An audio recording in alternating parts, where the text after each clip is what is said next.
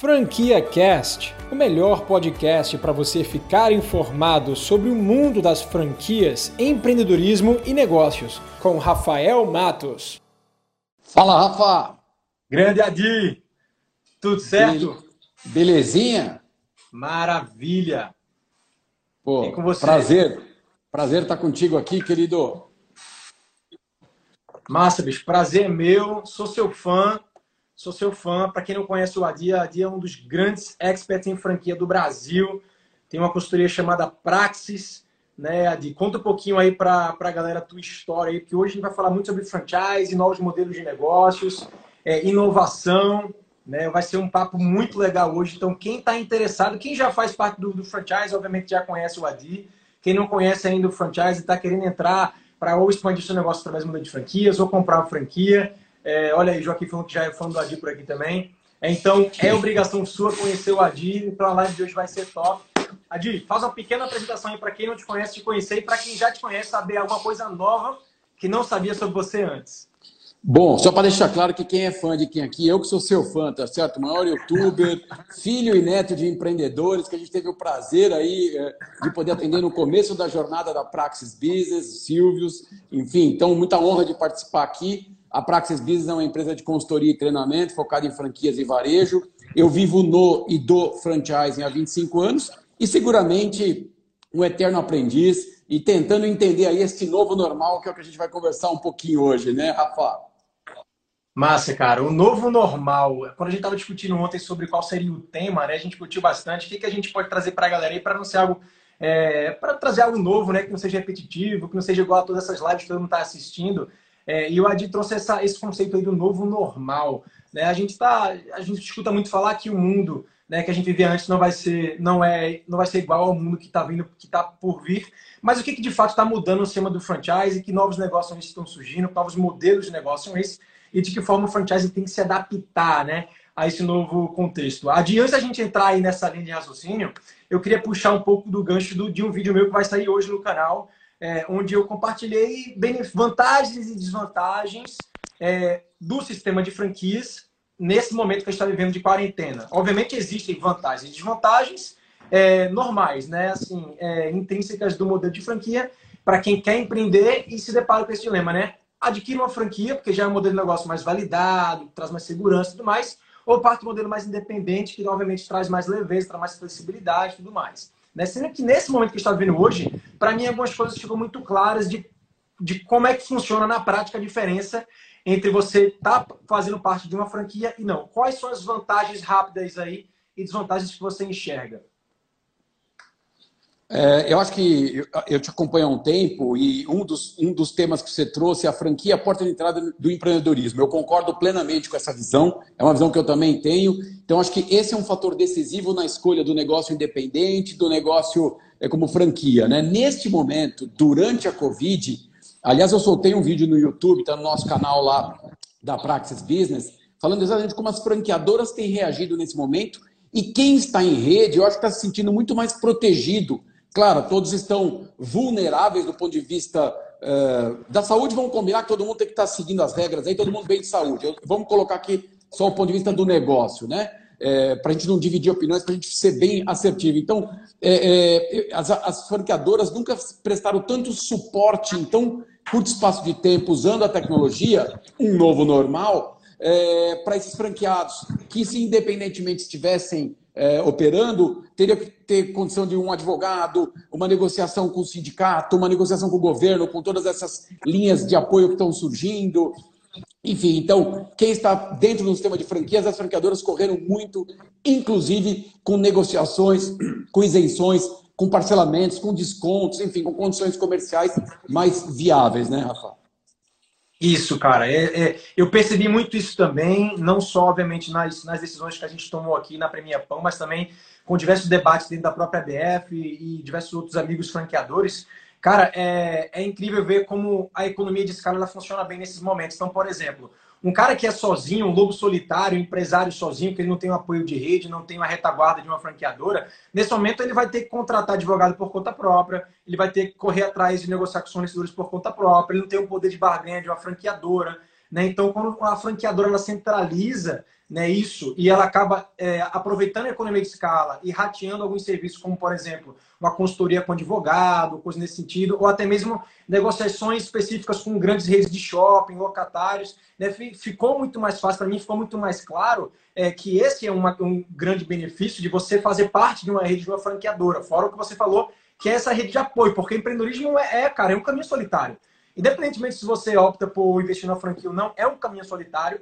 A gente não aprende a empreender na faculdade, a gente não aprende a empreender é, dentro de casa, assim, a gente não tem muitas grandes referências, nem apoio emocional mesmo, né?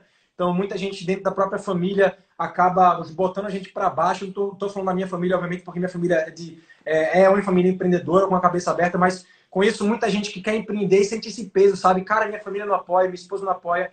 É, e quando você está numa rede de franquias, pelo menos você sente esse apoio, não é?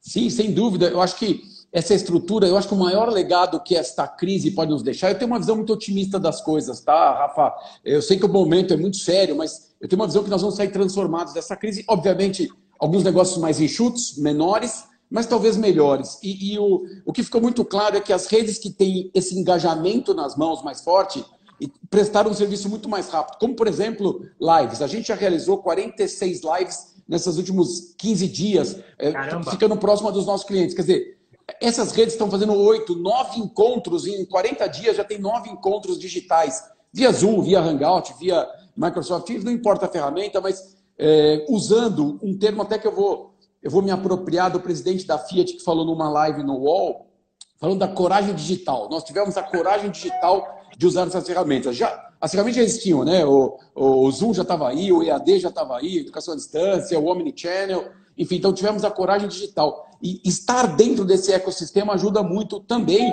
é, nessa parte de negociação, nessa parte de é, lobo solitário, concordo plenamente com a tua visão. Agora, empreendedor, como diz a Endeavor, tem dor no nome, né? E a gente precisa ter noção disso. Não que a, que a vida seja só dor, muito pelo contrário, mas sem dor não tem ganho. Acho que o grande ponto-chave aqui é empreender em grupo, você tem referência, né? E essas práticas bem-sucedidas, ontem, por exemplo, participava da, é, de uma live interna do Grupo CRM, Copenhague, Brasil Cacau, Chocolate Brasil Cacau, que são marcas clientes nossas. Eu, eu fiz uma apresentação desse novo normal, do franchising ágil aqui, e depois com, com, compartilhar as melhores práticas. Aliás, eles estão numa semana da transformação digital. Esse foi o tema que eu trouxe. E impressionante as ideias dos franqueados fazendo live streaming, é, é, desovando todo o estoque, fazendo toda uma conexão. Um franqueado no Instagram com 30 mil seguidores na sua página. Quer dizer, olha um novo mundo aí, né? Que já estava aí, né? Ninguém criou o Instagram, o live streaming é, do dia 10 de março para cá, né, Rafa? Sim, total. É, eu, eu, vejo, eu vejo essa assim como uma outra grande vantagem, a questão da, da, da inteligência colaborativa, né? Da gente aproveitar que existe uma rede, existem diversos empreendedores que estão trabalhando em prol de uma marca. É, quando existe uma, uma ação positiva, uma ação de sucesso, aquela ação ela facilmente consegue ser replicada para as outras redes, e aí você começa a modelar, a replicar modelos de sucesso que um, às vezes um empreendedor, um franqueado na ponta consegue realizar e aí é, ela é facilmente expandida para toda a rede. Então, de fato, ter essa referência, né? Você ter essa, essa visão ali que todo mundo está em conjunto querendo crescer, né? A marca, apoiando a marca, também é uma vantagem muito positiva. Agora também tem as desvantagens, né, Adi? É, a gente falou muito ontem sobre essa questão de ser ágil. Né? o modelo de franquia tradicionalmente não é tão ágil assim, né? A gente até comentou ontem sobre isso. E hoje é o que o mercado pede é agilidade para que a gente consiga sair, primeiro sobreviver a esse momento e segundo se reinventar, porque muita gente não vai conseguir nem sobreviver, precisa já, já pensar fora da caixa, né? Plenamente de acordo. Acho que tem duas informações. Uma delas é, é, escrevemos um manifesto do Agile Franchise em outubro do ano passado, quando completamos 10 anos de vida. Está no nosso livro, na terceira, no terceiro livro nosso, onde a gente já previa que o franchise tinha que ser mais ágil em testar os modelos de maneira mais rápida, usando um pouco de princípios das metodologias ágeis, da cultura de startup, usando o MVP, né, o produto mínimo viável, e você conhece muito bem disso, é, o, fazendo com que essa inovação seja muito protagonizada pela franqueadora. E aqui me parece o ponto maior que eu estou vendo de maior desafio das redes, aquelas que tinham os seus franqueados mais alinhados, mais engajados com essas inovações, conseguiram implementar mudanças mais rápido que as outras. Deixa eu dar um exemplo prático para você, Rafael, para ser um pouco mais específico. Algumas marcas que tinham desenhado novos canais e a rede acabou não optando, não entrando, ou um aplicativo, ou um delivery, ou uma plataforma é, de, de, de, entrega, enfim, de acordo com o modelo de negócio.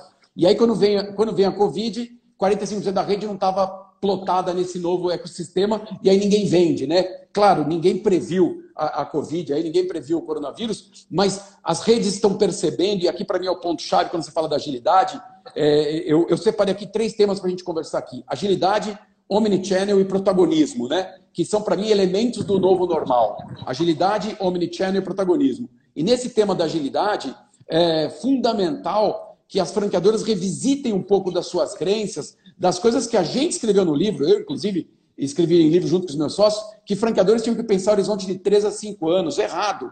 Tem que pensar de horizonte de 1 a 3 anos. Não agora, nessa crise, o ciclo se encurtou rapidamente, porque tem o princípio da sobrevivência. Está todo mundo muito focado, tem um senso de urgência muito grande. Mas, pensar, franqueador, na questão do protagonismo, o franqueador tem que pensar 1 a 3 anos e franqueados um dia, uma semana, um mês, um semestre no máximo. É, é, talvez essa seja, para mim, uma das grandes mudanças dessa agilidade do franchise, onde não dá mais tempo, Rafael, para a gente testar um produto, formatar, arrumar ele, depois clonar. Peraí, Adir, então você está dizendo que o franchising vai replicar conceitos não bem-sucedidos? Não. Acho que vai ter que ter um meio termo, tem que se amparar instrumentos jurídicos, obviamente, mas eu acho que vai ter que ter um sentido de risco maior por parte de percepção de risco dos franqueados. Até porque eu, se for como franqueado, gostaria que a minha, minha franqueadora estivesse inovando, pensando no horizonte de um ano, né? pensando o que ela vai fazer com esses novos canais, porque uma coisa é fato, o consumidor mudou de comportamento faz tempo, não foi por causa da Covid. A Covid, como os historiadores estão dizendo, ela só acelerou o futuro. E, é, então, isso eu estou chamando de agilidade. Né? Agilidade, é, é, acho que é um desafio enorme da gente reduzir os atritos entre franqueador e franqueado. Não é impor, não é ditadura, absolutamente não. Nada de dividir o país, vamos somar, nada de dividir, vamos somar. Né? Porque franqueadores e franqueados têm a mesma visão de gerar prosperidade. Aliás, o bonito do franchising é essa prosperidade. E aí, franqueadores e franqueados cada vez mais afinados, gastando menos energia entre si e gastando mais energia perante o mercado para ter uma oferta de valor melhor. Quer dizer, franqueados mais é, suscetíveis às inovações, a testar, a corrigir. Claro, tem que mudar o mindset de todo mundo nesse ecossistema, né? Sim, é, faz total sentido, cara. É, muita gente que, que tem esse dilema de entrar no modelo de franquia, de adquirir uma franquia ou abrir um negócio independente, acaba pesando muito por essa questão de não flexibilidade, às vezes não inovação, é, você perde um pouco da criatividade, né? Quando você adquire uma franquia. Mas, na verdade, é, as franquias elas deveriam ter, sim, o papel de, se inovar, de inovar sempre, de renovar, de estar tá trazendo, de trazer a economia colaborativa é, para que os próprios franqueados sejam ali né, o, o propulsor da inovação, né, do crescimento é, e o que, o que acontece na prática é que muita franqueadora ainda tem aquela visão centralizadora, né? Assim, de, de centralizar poder, comando, controle, né? E não aproveitar né, esse ativo tão rico que é o próprio franqueado, que está ali cheio de colaboração, cheio de ideia, cheio de criatividade, é, e não fomentar isso dentro para fora, né? Mas, cara, eu acho que você falou em legado, é, e eu percebo, cara, que esse sim pode ser um grande legado, porque se o franqueador hoje ele não passar a escutar, ter empatia com o franqueado, e não só tentar resolver o problema agora, mas também escutar eles e talvez entender, enxergar que talvez ali estejam as melhores ideias, né, as melhores inovações é, no franqueado e não abrir a escutatória e realmente né, é, criar coisas novas a partir disso, vai ficar para trás. Então essa, eu acho que eu acredito muito, cara, como você falou, que esse pode ser um grande legado para gente. É, eu acho que esse é o principal legado. É, eu acho que é, eu tenho um amigo que falava assim: ninguém mais quer ser colonizado, né? Eu acho que esse é fato. Você imagina a quantidade de cérebros bons que a gente tem numa rede, ex-executivos, ou o cara que empreendeu e deu errado e já tomou uma grande lição, que esse tem um, um valor gigantesco, né? Ter quebrado errado numa empresa tem um aprendizado enorme. Nós estamos passando agora por um monte de aprendizados, né? De, de, de gestão, enfim. Então, é, quanta inteligência tem e, e eu digo que a verdadeira Wikipedia está no franchise, que são as práticas bem-sucedidas. Então, capturar essa inteligência, agora, claro, o franqueador tem que estar tá pensando em propósito, tem que estar tá pensando em geração de valor, tem que estar tá antenado, tem que estar alguns passos à frente para que faça sentido isso, para que é, um dos itens que eu falei dos três é o protagonismo. eu acho que está ficando muito claro, e eu, eu tenho tentado contribuir dessa maneira com os nossos clientes com lives, para deixar claro este protagonismo da força da rede. Esse protagonismo onde o franqueador tem que inovar, tem que trazer tendência e franqueados protagonizam operando isso, implementando isso, novos canais, formas de acesso, porque você tem aí, é, hoje, numa live de manhã, o Padula uh, da Brascol falou assim: a sua loja está fechada, o seu negócio não. Se o negócio for uma loja física, né? Então o negócio pode estar funcionando também, né? Então esse protagonismo talvez seja um dos grandes legados e esta abertura. E vão, as redes vão sair mais fortes, porque elas estão conseguindo colocar. É, é, outro ponto que eu acho importante. A gente fala muito de acolher mais e criticar menos, principalmente nesse momento. Acolhe mais, escuta mais, né? Maravilha, cara, show de bola. É, então falamos de protagonismo, é, você falou de agilidade, uh, agilidade, agilidade. E aí o Omnichannel, né? Que eu acho que fecha esse, fecha esse tripé do novo normal, que na verdade uh, uh, o Omnichannel não é um termo de agora, absolutamente não, mas nunca a gente viu tanta implantação de transformação digital ou criação de novos modelos é, dentro de 15, 20 dias, ou empresas que não tinham delivery, no caso de alimentação, conseguiram implementar. As próprias redes de chocolates aí que tiveram uma Páscoa, que é a melhor data, conseguiram fazer aí da noite para o dia aí um processo, não da noite para o dia, né? Mas conseguiram fazer aí é, toda essa implantação do delivery. Você vê os franqueados todos se distribuindo no Brasil, correndo atrás. Eu, por exemplo, os, os ovos de Páscoa que eu comprei, a franqueada da Copenhague daqui de Valinhos, eu entregar na minha casa. O filho veio entregar, ou seja, atendeu os clientes, né? E depois fui ver lá, ela, ela zerou todo o estoque com muito esforço e com uma crença diferente, né? que antes o cliente Pô, ia até a loja, né? Então, esse Omnichannel tem, tem a ver com a integração de todos os canais. Né? Só para facilitar o termo, eu sei que todo mundo conhece, mas é, é colocar o cliente no centro. E talvez o ponto mais importante é que quem vê canal é a empresa. Cliente não vê canal, né? Cliente não, eu vou comprar pelo canal. Eu compro, eu compro da marca. Eu compro da proposta de valor, né? Quem vê canal somos nós, empresas, que a gente tem que tentar estruturar, claro, que criar uma integração, né? Tentar diminuir o conflito. Agora, não dá para se eliminar conflito de canal, você tem que gerenciar conflito. Porque quando você não tem conflito, você não está cobrindo o mercado. Tem uma equação aí bastante desafiante. Né? Total. E a gente, a gente se encontrou hoje, é, hoje não, no começo desse ano, lá em janeiro, na, lá em Nova York, na NRF, né, que é a maior feira de varejo do mundo. Você deve acompanhar a RF há vários anos, eu estou tá, terceiro ano consecutivo, e para mim, cada ano vem uma coisa nova, né, um grande aprendizado, mas desses três últimos anos a gente escutou uma coisa muito repetitiva. Eu acho que isso já vem perdendo há muito tempo, né? Que é a questão do Omnichannel, a loja com ponto de experiência, a transformação digital, é, a revolução dos é, que eles chamam de, é, de renting, né? De, do, dos, dos, modelos de negócio de aluguel. Então tem muita coisa que a gente escutou na NRF. E, cara, sabe o que eu fico pensando? Eu fico pensando que a próxima NRF ela vai ser completamente diferente de todas as, as outras que surgiu. Né? Eu estou aqui ansioso para a próxima isso, NRF. Porque... Isso se ela acontecer fisicamente, hein? Isso se ela acontecer fisicamente, Cara... porque eu estava pensando nisso, estão dizendo aí do inverno uh, americano e aí a possibilidade de voltar ao vírus, tomara, mas é, é, eu acho que vai ter um, uma preocupação neste novo normal, então só estou pensando se ela vai existir presencialmente, mas eu acho que eu, eu vou a 14 edições, e, e, e, teve uma mescla, Rafa, de falar assim, ó, varejo a loja física vai acabar um dia. Já se falou isso lá.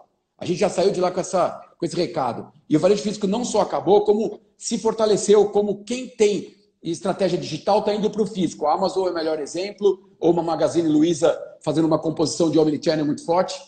As lojas físicas fechadas, o marketplace e o seu canal e-commerce funcionando muito redondinho e, e, e muito mais, né? É, uma participação muito grande no, no, antes da Covid, eu não, eu não, atualizei esse número, a participação do e-commerce na, na Magazine Luiza era de mais de 40%, com 1.200 lojas físicas. Quer dizer, o ponto-chave aqui, o que eu saio da NRF é a loja física não morreu, só que ela precisa ser reinventada para novos modelos de negócio. Ela precisa criar novas monetizações e não mais somente a troca entre compra e venda de um produto ou prestação de um serviço. Ela tem que criar novas linhas de receitas. A gente vai ter que repensar esse modelo, e aí por isso o tema modelos de negócio, porque não adianta mais, não é só comprar na internet e retirar na loja, tem toda uma, uma um, várias modelagens, como você citou, plataformas, assinaturas, né, vários modelos de negócio que estão indo muito em linha do desejo do consumidor, de novo, que a Covid só acelerou. A Covid Total. já existia isso, máquina, né? Ela foi uma máquina do tempo, né? A gente até falou ontem na live. A Covid é uma máquina do tempo, foi. cara. ela acelerou o tempo, é. assim, o, o, a humanidade em, sei lá, 5, 10 anos, bicho. Parece que é o século passado, né? Assim, você pois fala de é. janeiro, pô, em janeiro de 2020 nós estivemos lá em Nova York. Nossa, em janeiro de 2020 faz tanto tempo, né? Pois é, cara, que loucura. Né? E, e, e, cara, eu, eu tenho uma certeza absoluta que a próxima, é esse salto da NRF, acho que a gente nunca viu na história tanta evolução em tecnologia, em transformação digital, em mudança do papel do varejo físico, integração de omnichannel, como a gente vai ver agora. O cara vai ser um antes e depois, como você falou aí. E não só são os grandes, né? Porque os grandes sempre lideravam, né? Agora não é só o papel de, do grande, não. Agora o pequenininho. E outra coisa que eu também gosto de, que eu gosto de, de falar é que nesse momento a diferença entre o grandão e o pequenininho, a distância entre eles, cara, achatou. A distância achatou. O pequenininho se aproximou do grande agora né? Porque as ferramentas estão disponíveis por aí. Tem muita ferramenta já viável, fácil, é, que você consegue, né? Que você consegue é, entregar, que você consegue é, é contratar e que te aproxima a um grande player do mercado. E pelo contrário, como ele é gigante, ele é um elefante pesado. Então, para ele se mexer é muito mais difícil. Você que é pequenininho, você é um ratinho ali que se move rápido e vai se transformar rapidamente. O, o, Bernardinho citou numa das lives também da VTEC semana passada ou retrasada, falou assim: a gente se declarou capaz. Eu adorei essa expressão. A gente se declarou capaz. É, vários franqueadores, clientes nossos, do que eu faço parte do conselho, não, não vou fazer nunca uma reunião em Zoom, vamos fazer presencial. Pô, já está na oitava reunião, já está na sétima reunião via Zoom, via Hangout, enfim, não importa de novo a ferramenta, mas essa é uma mudança de crença muito importante nesse protagonismo, né? Entender essa agilidade, né? Então, e, e aqui tem outra reflexão também, que vai mudar o modelo de suporte de campo, Rafael. Não tem mais. É, é, a gente não tem como sustentar, principalmente nesse semestre agora, que as receitas das franqueadoras vão estar próximas de zero, se não zero, e dos franqueados também. E aí eu torço para que todos consigam passar por isso, né? É, consigam sobreviver de fato empresarialmente. É, a gente vai sair melhor, sim, no sentido de estar mais enxuto de ter um modelo mais enxuto. Agora, mais sustentável, né? Mais sustentável. Mais sustentável. Talvez acho que essa seja a melhor palavra. A gente tem que ressignificar. É tempo de ressignificar. E ressignificar, inclusive, o suporte para a rede. Às vezes, porque eu preciso mandar um consultor de campo 3 mil quilômetros, mil quilômetros, um custo enorme. E às vezes, o que é pior, né? Não para os franqueados que acompanham suas lives, mas para outros franqueados de outras redes, o consultor vai lá, o franqueado não está na loja.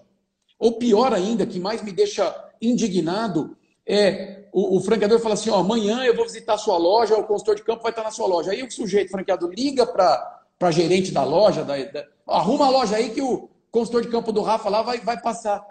Está tudo errado quando você está enxergando o modelo de franquia dessa forma. Eu falo isso há bastante tempo, porque é para ajudar no grau de conscientização. É, essa loja é sua, essa, essa franquia é sua. Aqui, a solidão do, do poder, você pode é, supri-la numa rede, discutir em grupos, né? Cada vez mais, Rafa, o atendimento tem que ser clusterizado, segmentado, né? É, segmentado para entender o ciclo de vida do franqueado. Não adianta, o cara que tem três meses, o cara que tem dez anos, cinco anos, são momentos muito distintos. E aí, quando eu trago o elemento do protagonismo, aqui eu queria trazer uma reflexão para você também, Rafa, que é um grande influenciador, porque a gente faz uma pesquisa de benchmark a gente, a gente, essa pesquisa é, é preenchida por franqueadores, executivos de franqueadoras. O ano passado foram 128 franqueadoras, foi a quinta edição, e a gente teve uma média de 250 franquias por franqueadores, 32 mil unidades no total dessas 128 franqueadoras. E há cinco anos a gente pergunta qual é a maior dificuldade na gestão de rede. Lembrando que responde é um franqueador, não é um franqueado. Franqueados não são entrevistados nesta pesquisa. Tem outros mecanismos para franqueados falarem e tem que falar. É muito importante falar e ouvir. É, sabe qual é o problema que as franqueadoras apontam como maior, maior problema durante os cinco anos que a gente faz a pesquisa? Perfil ideal do franqueado. Como se fosse não uma reclamação, mas, poxa, o perfil é inadequado. A gente, na prática, tomou uma decisão meio radical de dizer o seguinte: para de reclamar de perfil. Não existe o perfil ideal. Você não vai encontrar. Eu, eu não consegui traçar em 25 anos de franchise. Ah, é a antiga dona de casa que o marido se desempregou, foi lá, pô, fez um sucesso, tem cinco lojas. Eu cito umas dez aqui. A antiga professora do colégio estadual, que tinha lá sua receitinha básica, tocou o negócio, cresceu. Ou o cara que foi presidente de uma multinacional, foi tocar, quebrou. É difícil a gente conseguir criar esse perfil. O que a gente está dizendo muito é franqueado de alta performance. Quais são os comportamentos e habilidades que eles precisam ter?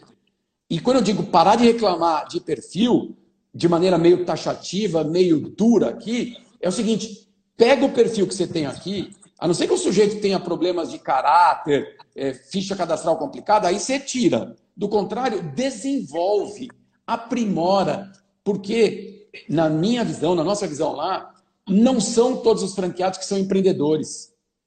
E eu não estou falando isso de maneira negativa, eu não estou falando isso criticando o franqueado, absolutamente Sim. não. Estou dizendo que nem todo mundo tem esse comportamento empreendedor. É, e quando você cita que a franquia porta entrada do empreendedorismo, eu concordo plenamente que ela te ajuda nesse processo, né? E aí, quando você pega gosto pelo empreendedorismo, é fundamental. Aqui vale lembrar, eu sou formado em administração de empresas, bem mais velho que você, provavelmente tem a idade próxima do, do seu pai. No curso de administração de empresas, quando eu me formei, década de 90, não se tinha na faculdade uma matéria de empreendedorismo. Na década de 90 no Brasil, você formava em administração de empresas e ninguém falava para você o que é um empreendedor. Acho que essa palavra Quem... foi inventada, essa palavra, inclusive, só entrou no dicionário muitos, muitos anos depois, né? Acho que foi agora em 1990 e pouco, né? Exatamente. E se você entra no site da Endeavor, a Endeavor é, é, ela, ela fala bastante sobre isso, que ela que trouxe essa palavra do entrepreneur, né? É ela que trouxe essa palavra para o dicionário da língua portuguesa. Então, veja, a gente se formava em administração de empresas, é, e um ponto muito importante, Ser executivo tem suas complexidades, eu já fui muitos anos. Agora, ser empreendedor são outras complexidades. Outra. E, e, e quem, não, quem nunca empreendeu não tem a mínima noção do que é empreender. Equipes de suporte de campo precisam estudar empreendedorismo, precisam desenvolver comportamentos empreendedores. Esse é o tema do protagonismo, que eu estou chamando do novo normal, mas não é que a gente criou durante a Covid, mas a gente vai ter que acelerar esse processo de trazer esse comportamento empreendedor. Então, tentando clarificar um pouco o meu raciocínio para que faça sentido, é, não existe o perfil ideal. Ah, é loira de olho azul, é morando de olho castanho, 1,70m, 1,80m. Não. Perfil que a gente tem aqui. Você não fica na feira da BF lá, em São Paulo, que agora vai ser em setembro, barrando a pessoa. Não, você não tem perfil, você não entra, você não entra, você entra. Não existe isso. É claro, traz para a rede, né, que tenha, no mínimo, a vontade de fazer acontecer. E é responsabilidade da franqueadora, na nossa visão, nesse novo normal, desenvolver esses comportamentos, desenvolver essas habilidades é, empreendedoras que a gente acredita que podem. E você consegue desenvolver isso em grupo, inclusive, usando essas práticas bem-sucedidas, né? Faz cara, sentido para você, Rafael?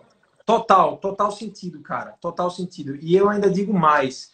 É, eu acho que um dos principais ativos do empreendedor é, é algo que, que, bicho, é algo que vem de dentro, que é a motivação. É, porque assim, é, o empreendedor, o cara que o cara que não tem motivação interna, o cara que não tem motivo, ele não, eu, o cara não pode, assim, o empreendedor, ele não pode depender do externo é, para ele para ele se dar bem, para ele ter resultado, para ele ficar feliz. Cara, a motivação tem que ser diária, tem que ser, ele tem que ter dentro dele um motivo para ação, para que ele se levante todo dia da cama e enfrente os problemas que é empreender, velho. Porque é, quantos problemas ele enfrenta todos os dias, Adi? os problemas e as oportunidades, né? os ganhos, né? Porque eh, muita gente, né? Eh, a gente está dando aqui um lado da dor, etc. Mas o, tem o gain também, né? Tem o ganho aqui nesse processo que, que muitas vezes eu não estou disposto. Há uma pesquisa da Endeavor, onde eu sou mentor lá e tenho muito orgulho disso. A Endeavor cita, na última pesquisa, que 61% das pessoas querem empreender nos próximos cinco anos. Essa pesquisa tem uns três anos. Pode ser que esse número tenha mudado, obviamente, mas. Ou seja, mais que a metade. Mais, que a metade. Um, dois terços. Vamos pensar em dois terços. 61, Sim. quase 66%, dois terços.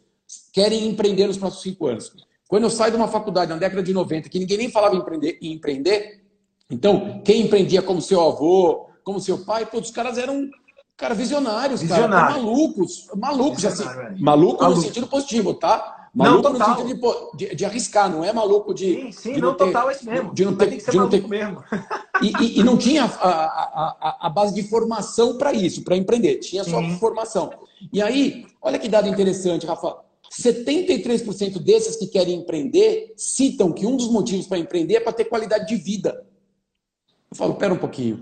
É, é, dá para ter qualidade de vida como empreendedor? Dá, se você ressignificar o que é qualidade de vida porque o seu nível de dedicação, etc., para o negócio tem que ser muito fundamental. Para mim, que estou empreendendo há décadas aí, é, que nunca sonhei em empreender, acho que esse é um ponto importante, nunca sonhei em empreender, não tive aí o, o seu comportamento de vender coisas na, na escola, de já montar um monte de negócio, eu acho isso apreciável. E hoje tem vários jovens franqueadores que têm esse, tiveram essa, é, essa vontade de fazer acontecer e hoje vejo sucesso. Eu nunca tive. Eu sempre quis seguir uma carreira executiva. E aí o empreendedorismo apareceu para mim e hoje eu me arrependo de não ter empreendido antes. Né? Alguém está escrevendo aqui família de maluco, mas é um maluco positivo, hein? Pelo amor de Deus, não vão me interpretar mal, não, porque a Camila. É minha prima, essa, essa aí sabe, é minha prima, essa aí já conhece. É, então, não vão me interpretar mal, não, porque senão vai ficar mal entendido aqui. Eu não quero jamais isso. O maluco, para mim, é um elogio.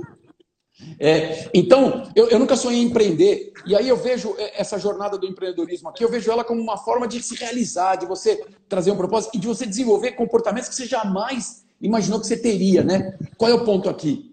Para mim, eu tive que ressignificar o que é qualidade de vida. E hoje eu me considero com qualidade de vida.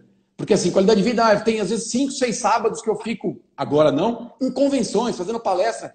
Mas é mais ou menos confuso, né? Arruma com uma coisa que você gosta de fazer, jamais vai precisar trabalhar na vida, né? Isso para mim não é trabalho. Né? Fazer o que a gente está fazendo aqui não é trabalho. Então, eu tive que ressignificar. O que é ressignificar? No meu caso, eu passo cinco finais de semana longe, eu consigo chegar numa segunda-feira, numa terça, levar meus filhos na escola, buscar no futebol, eu consigo mexer na minha agenda para equilibrar. Então, eu não estou dizendo que eu seja ou sou o melhor modelo, só estou dizendo que você, como empreendedor, precisa achar esse equilíbrio para ficar com as suas três feras aí que você tem, né, Rafa? E, e tocando os negócios, né?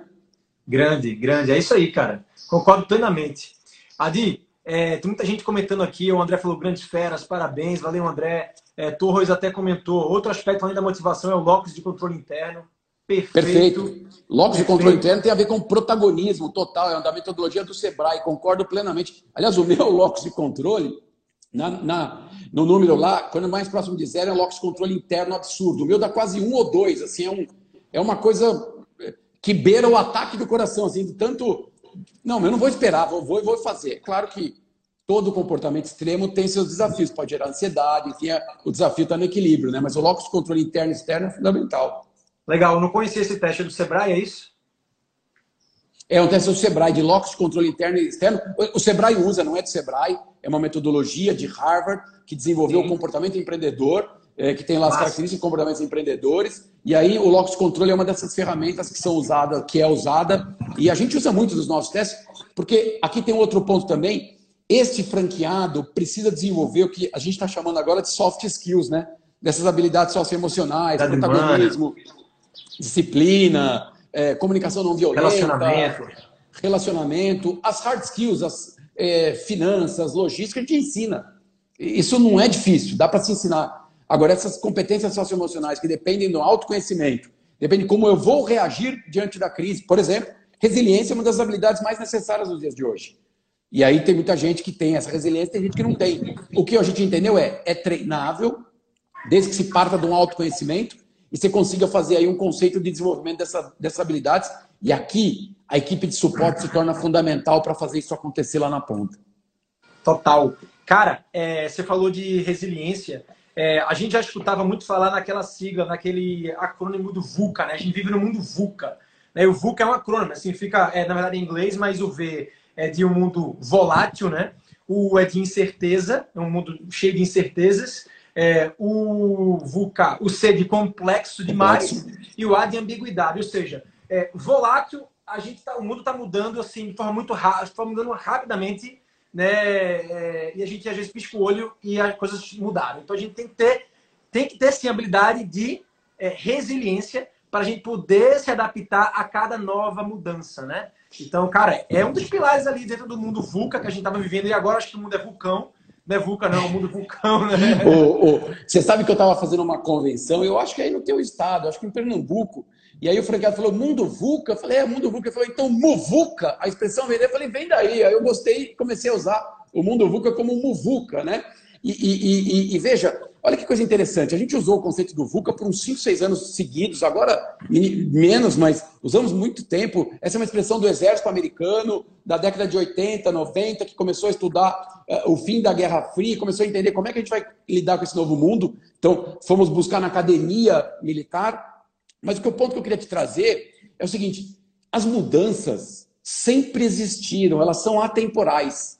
Né? O que muda das mudanças atuais, até no pré-Covid e no pós-Covid mais ainda, é a velocidade das mudanças. O tempo de acontecer, elas acontecem muito mais rapidamente. No caso agora, infinitamente, velocidade infinitamente superior, né? Tanto que é um dos três termos que a gente falou, de agilidade, omnichannel e protagonismo. essa agilidade é, é questão de sobrevivência, né? Total, total. Então esse, esse mundo VUCA a gente tem que aprender a, a viver com ele, cara, porque ele vai sempre estar com a gente, né? É, o que, que a gente vê aí, o que, que a gente pode ver de esperar de novos modelos de negócio surgindo é, e principalmente atrelados ao franchising? O que, que você acha que vai acontecer aí, se você pudesse ter uma bola de cristal, é, o que, que você acha que poderia acontecer nos próximos meses aí do franchise? A gente sabe que o franchising ele acaba sendo uma ótima saída né, em momentos de crise, porque muita gente entrando em desemprego, a gente tem a imagem de 300, é, 30 milhões de brasileiros é, desempregados e muito mais gente agora é, entrando por esse caminho. A gente sabe que é, o franchise é um dos, né, um dos caminhos mais preferidos, né? É, de quem acaba pegando rescisão e que, e, enfim, quer ter alguma fonte de renda e quer empreender de uma forma mais segura é, e acaba optando pelo franchise. Então, o franchise ele tende a crescer, mas o que você acha que pode surgir de novos modelos e de transformação? Eu acho que, só citar aqui o Rui Torres, que é um parceirão nosso, é, é, é professor do Sebrae, inclusive do Empretec, é professor dos cursos de empreendedorismo da Praxis Business, está citando que Eduardo Carmelo, que é outra grande referência, fala que resiliência e capacidade de mudar em função dos objetivos. Concordo plenamente em relação àquilo que faça sentido para a gente, né? só fazendo uma citação aqui. E também alguém citou empatia. Empatia, para mim, é a palavra-chave dessa ressignificação durante a Covid. Mas voltando é, é, à, à tua pergunta, é, Rafael, eu aposto, eu não tenho uma bola de cristal, Aliás, eu assisti uma live duas semanas atrás com o presidente do BTG Pactual, tenho citado isso sempre, né, de lá para cá, em que ele falou assim: ó, vou fazer essa live, mas vou assinar um disclaimer aqui que em 30 minutos tudo isso pode mudar. Se, uhum. se nós, porque é, é, é, essa complexidade das incertezas está muito grande, mas nos dá alguns, algumas teses. Né? Na prática Business, nós estamos trabalhando com teses e tomando decisões como empreendedores difíceis, de enxugamento, enfim, mas nos adequando, né, que é o, que é o tema que eu vou falar aqui, tomando com base nessas teses. A, a primeira delas é que, assim, é, a gente vai ter que estar mais enxuto. Os modelos de franquia vão ter que estar mais enxutos, com menos necessidade da presença física, com conceitos mais digitais de fato, com essa coragem digital que o presidente da, da Fiat da, da, Fiat falou, e com novas monetizações, Rafael. É isso que a gente tem que botar na mesa. A gente tem uma complexidade tributária gigantesca, absurdamente gigantesca, aí de 27 estados, enfim. É, agora, é, essa, modelagem econômica financeira de, de, de partilhar, de, de, de, ficar com parte desse valor. Então, por exemplo, tem franqueadores que implementaram o Omnichannel, né, o, o e-commerce nesse momento, franqueados eram resistentes, da noite para o dia tiveram que aceitar, então esse é um, um legado, né? mais uma coisa dessa ressignificação é, fundamental. E aí, nesse modelo econômico, esse franqueador está fazendo, sei lá, 15% para o franqueado, desses 15%, 3% vai de comissão para o vendedor, é, 5% fica de comissão para gerente, e os números aqui não, não importam porque eles, eles, eles dependem do modelo de negócio, né? não, não é nenhuma, nenhuma, nenhuma uma, uma, escrito na pedra, não podemos. Texto fora de contexto é mero pretexto, a gente não tem essa capacidade. Mas é, eu, eu entendo que essa, essa modelagem, as estruturas das franqueadoras vão ser mais enxutas também. Vão ter que ser um, um processo de suporte muito mais à distância, com presença física, sim, claro, mas muito específica, muito necessária, e trabalhar muito mais o conceito de grupos de referência.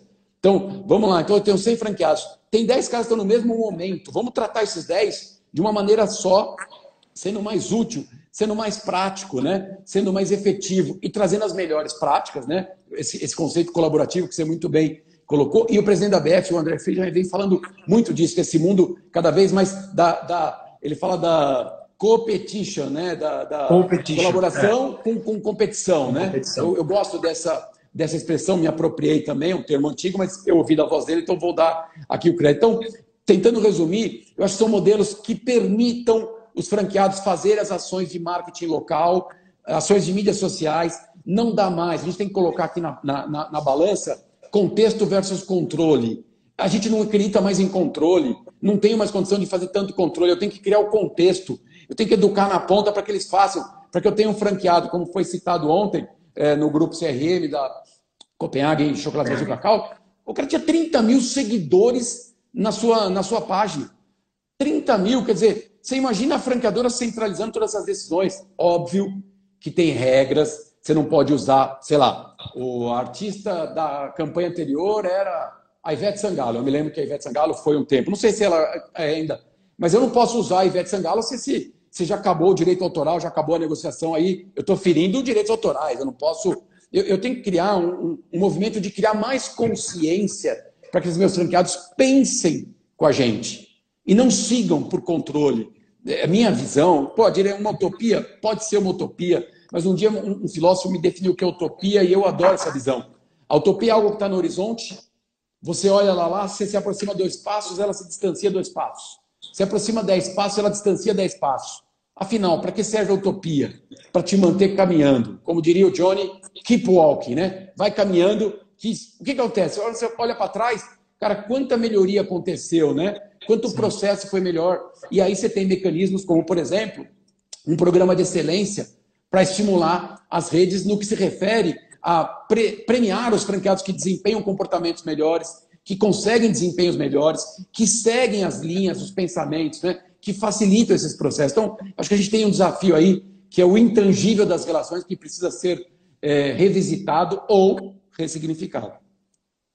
Aqui você falou, você falou aí sobre rede social e, cara, eu bato nessa tecla já há muito tempo, cara, muito tempo. Inclusive, fiz uma, fiz uma live com a Camila Renault, que é a profissional mais premiada do marketing digital aí do Brasil, é, que eu falei sobre marketing digital para franquias. E, cara, eu bati muito na tecla, na tecla de que a franqueadora que ainda quer e assim ainda bate o, o, o fim com o pé em querer centralizar é, um perfil de rede social e não deixar com que o seu franqueado atue localmente, se relacionando com o seu cliente, divulgando ali a experiência de consumo daquela unidade, mostrando os próprios funcionários em atendimento, com, com, com comunicados, notícias, é, marcações, é, enfim, com informações, sabe assim, da comunidade, local. Cara, ele não vai engajar na rede social, porque a rede social, cada vez mais, é, são redes de pessoas que querem humanizar, que querem ver relações humanas ali. Próximas. Não quer ver mais, cara, próximo, não quer ver mais um post bonito com a foto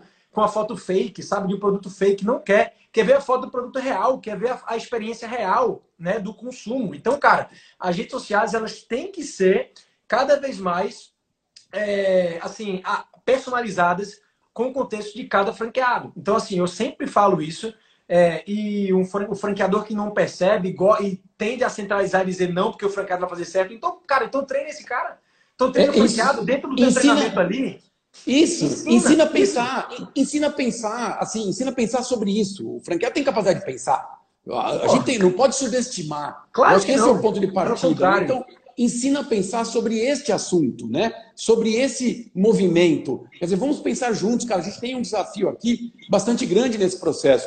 Há uma no, no livro do Nelson Mota sobre o Tim Maia, que eu fui fã e sou fã, Dizia que o Tim Maia, eu gosto muito de usar essa analogia para explicar melhor esse processo humano. Tim Maia disse na última entrevista, uma das últimas entrevistas, falaram assim: Pô, Tim, você não fuma mais? Não. Não bebe mais? Não. Não cheira mais? Não. O que você faz agora? Agora eu só minto.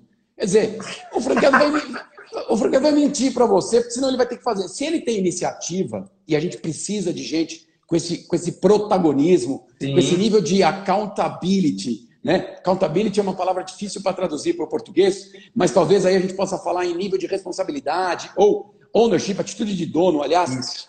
tem um escritor, um consultor, eu acho que é João Cordeiro, eu gosto sempre de citar as fontes quando, quando a, a, o insight não é meu, é, eu acho que é o mínimo que a gente tem que fazer, mas o João Cordeiro tem um livro de accountability que fala desse protagonismo, e ele tem um livro de desculpability, que as pessoas que não têm o accountability começam a dar desculpa, né? Desculpability. Então, pô, se a gente quer, olha que coisa interessante, Pega o perfil ideal de franqueadores nos sites das, franque... das, das franqueadoras. Cara, aquelas pessoas são sensacionais, cara. Ele quer um empreendedor que siga a regra, seja determinado. Fala, peraí, isso, como diria Padre Quevedo, falecido, não existe. Nós vamos ter que ter comportamentos, habilidades e trabalhar um conceito que as, que as, que as startups trabalham há algum tempo e tem muito valor: lifelong learning, o aprendizado da vida toda. Então a gente está tendo que aprender a fazer o live stream, a gente está tendo que aprender a usar o Zoom, a gente está tendo que aprender todas essas novas regras, a gente está tendo que aprender um novo idioma, né? A gente está tendo Sim. que ressignificar novamente. Sim. Então, Sim. quanto mais inspiração e alinhamento, mais eu vou ter pensamentos iguais aos meus. Quando eu digo iguais, não é para a gente é, é, tolir a capacidade produtiva, mas a gente, no que a gente definiu, ter mais energia.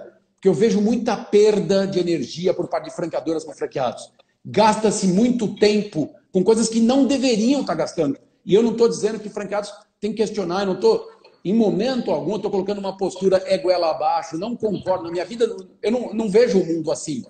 Mas eu vejo um mundo em que as pessoas têm que ter a sua essência e pensar pelos motivos certos e juntos a gente acha os caminhos, né? Sim. E, e sem coragem não consegue seguir adiante, porque o que a gente vai precisar agora para quebrar essa barreira da ambiguidade é ter muita coragem, bater no peito e dizer vou fazer diferente agora.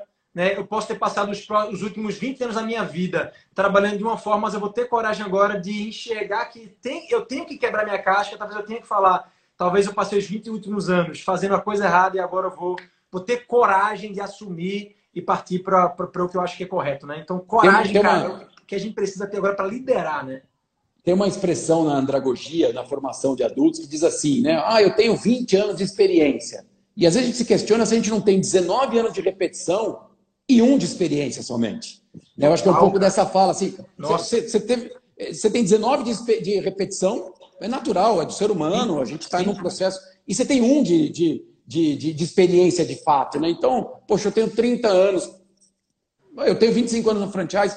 Quanto será que eu tenho de repetição? Eu faço, me faço essa pergunta todos os dias. Né? Quando a gente cria o manifesto do, do Agile Franchising, é para ajudar as franqueadoras a serem cada vez mais produtivas, a, a, gastarem mais tempo com aquilo que é necessário, a focar energia, esquecer os excessos, focar naquilo que gera valor, que é gerar prosperidade para o franqueado, que é atender o cliente cada vez melhor. Quer dizer, fazer essas coisas funcionarem de maneira mais afinadas, porque aí você começa a criar uma energia muito mais produtiva e obtém a inteligência de todo mundo na ponta. E, claro, tratando as necessidades de cada franqueado de maneira segmentada, clusterizada, né? Cara, a Di, você falou uma coisa genial agora, bicho. É, 20, 19 anos de repetição e um ano de experiência não são muitas. É genial isso, porque se, se para pensar, se a experiência, então, se a experiência ela só é adquirida quando você é, entra em algo novo, incerto, e você descobre, né, você vivencia, você experimenta algo diferente, se é daí que vem a experiência é, e não da repetição, cara, a gente tem que, a gente tem que mudar completamente nosso processo de enxergar as, a nossa vida, né? As nossas, o nosso conhecimento, nossas habilidades, é, o que a gente faz na vida, né? Que e, a gente, é, quanto mais, e quanto mais a gente entra no que a gente acha que é experiência, mas que na verdade é repetição, a gente vai estar tá, tá cavando um buraco é, que às vezes é difícil da gente enxergar, porque a gente é, passa a virar crença, passa a virar certeza absoluta, né? E a gente esquece que existem outras verdades. Perfeito, perfeito. Você vai, é, você vai repetindo, né? Vai repetindo, repetindo o comportamento e, e você acaba não se abrindo a esse novo. E assim, quando vem, e, e, de novo, a frase do Bernardinho, a gente se declarou capaz. A gente foi forçado, né? Então, é, os historiadores estão dizendo que a Covid, além de ser aceleradora do futuro, como nós já falamos, ela marca o final do século passado como foi a Primeira Guerra Mundial, não, não no ponto de vista de data cronológica, né? Mas assim, dizem que a Primeira, a primeira Guerra Mundial foi o marco entre um século e outro. Sim. E talvez a Covid esteja sendo né, essa mudança de século é, de fato para a gente. Então, eu acho que esse é um bom repensar que, por exemplo, tem uma frase da, da Cláudia Costin, no livro Educação Corporativa no Brasil. Cláudia Costin foi ministra da Administração, enfim. Que ela diz assim: aprender é uma aventura simultaneamente dolorosa e prazerosa, porque envolve o abandono de modelos que nos custaram caros, desequilibra as certezas e traz a ansiedade do novo, traz esse repensar, traz o, essa visão. E é tão é, gratificante quando você consegue evoluir nesse processo de aprendizado e você olha para trás e fala: Poxa, a gente conseguiu mudar isso aqui. Talvez o que fique como legado é como é que a gente. Que gatilhos que eu posso criar como empreendedor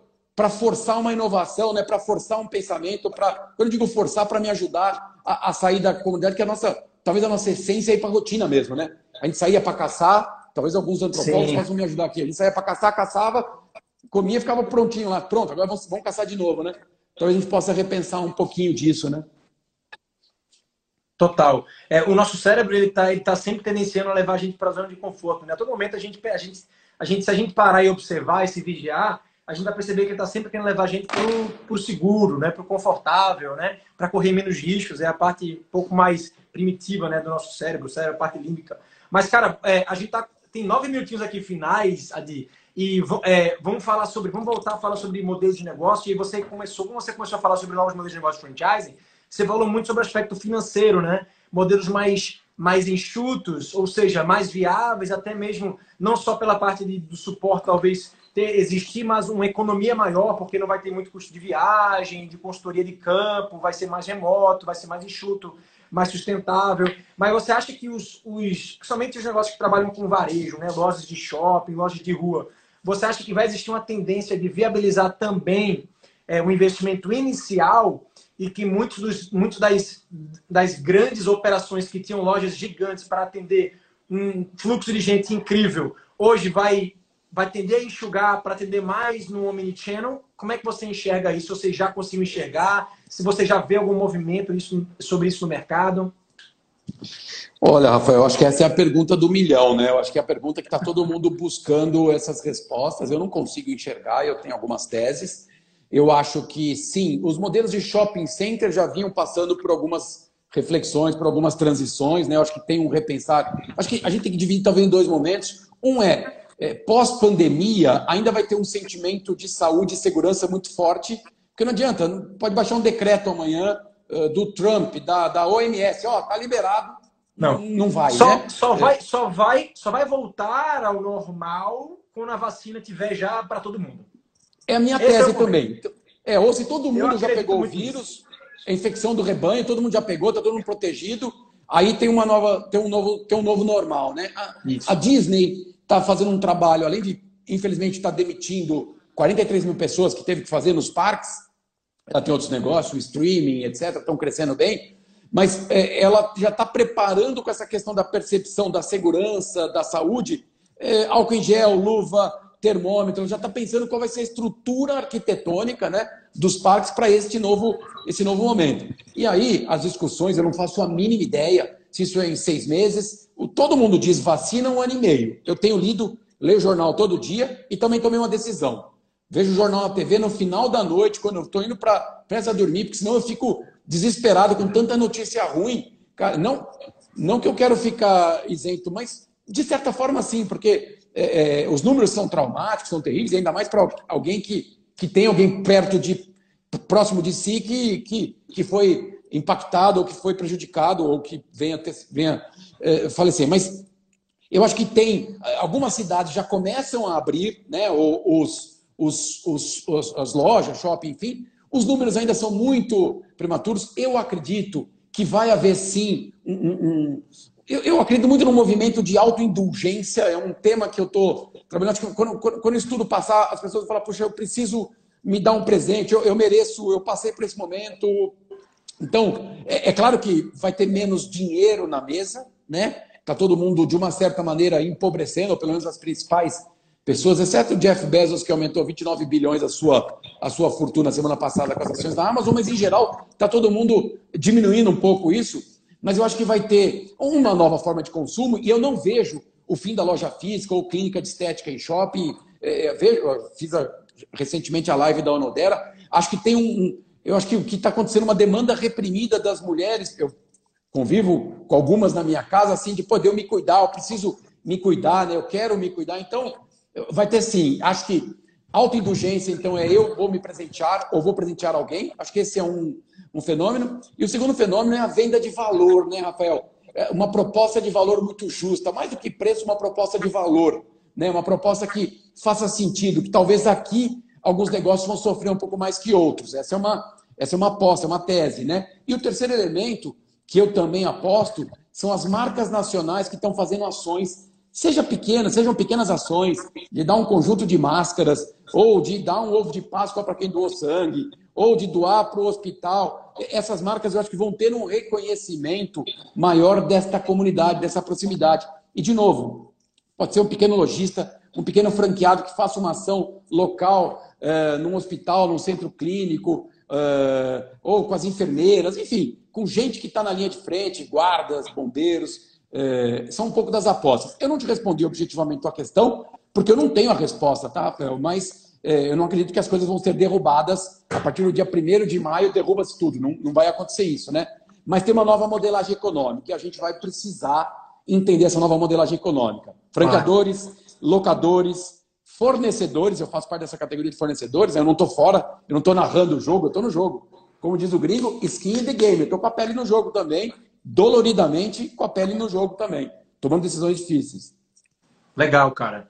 É, o que, eu, o que, eu, que eu enxergo bastante aí desses próximos momentos é, é que eu acho que a gente vai acabar enxugando, cortando gordura é, e tirando excesso em tudo que a gente, tudo que a gente puder enxergar, a gente vai estar fazendo isso. Né? Então, como a gente, como a gente está andando aí para um movimento muito mais sustentável, é, até mesmo, por exemplo, a questão do teletrabalho. Cara, acho que isso vai ser um movimento incrível, porque a partir do momento que a gente, que a gente faz esse movimento, a gente muda a economia por um completo, né?